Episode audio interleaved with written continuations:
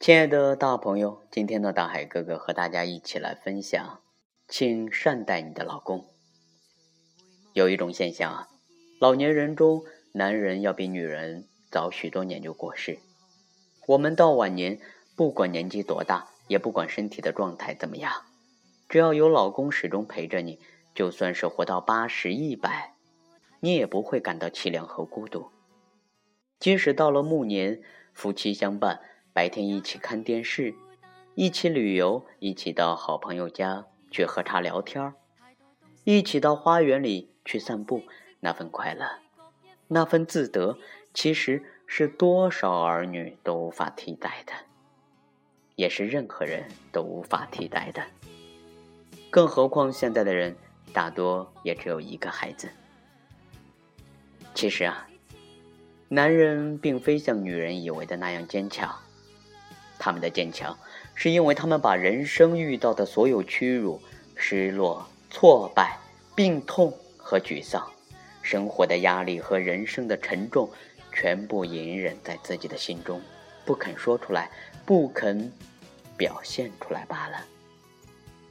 而所有这些隐忍，在心的情绪，其实啊。全都像一个又一个电脑病毒积累到最后，结果就是崩盘、死机。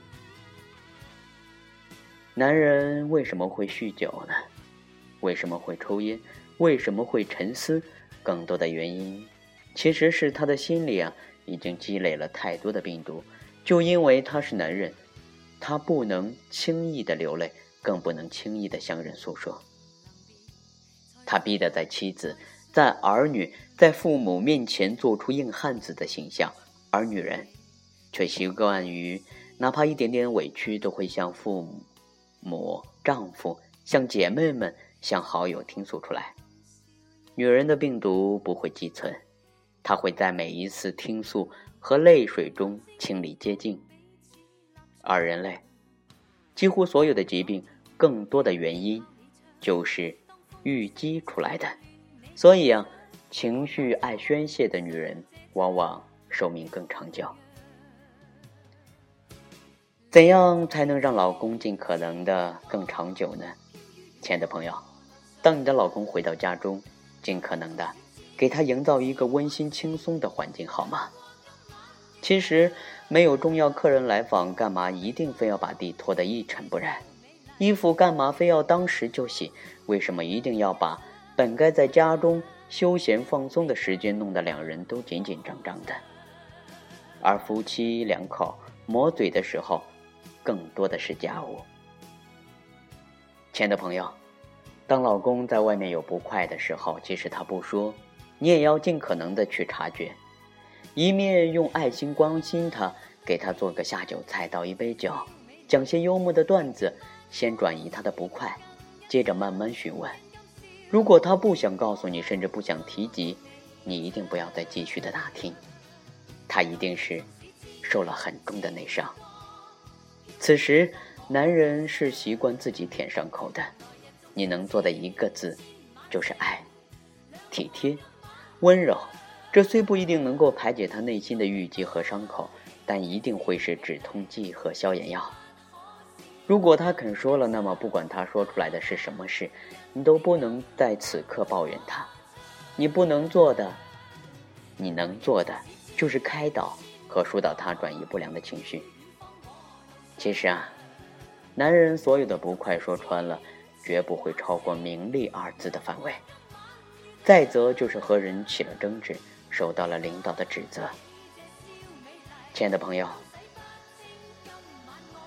你要想你的丈夫陪你到生命的尽头，你就要关护他，像关护孩子一样。只要是你真心的爱那个人，而没有太多的附加的条件，你一定乐意的试一试。朋友们，当我们老到白发苍苍的时候，当我们老到腿脚酸疼的时候，当我们老到弯腰，可是啊，只要有老公陪在你身边，你就会知道。千万的资产也不如一个陪了你一生一世的老公为你端来一杯热茶。数几片药片，当我们老到满脸皱纹的时候，多少昂贵的礼服和化妆品，也不如老公轻轻的挽着你的胳膊，走在夕阳的草丛中。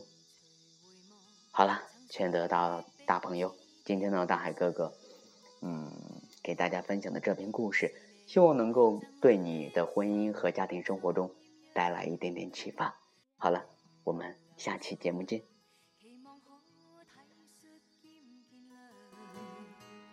明晨离别你，路也许孤单得漫长。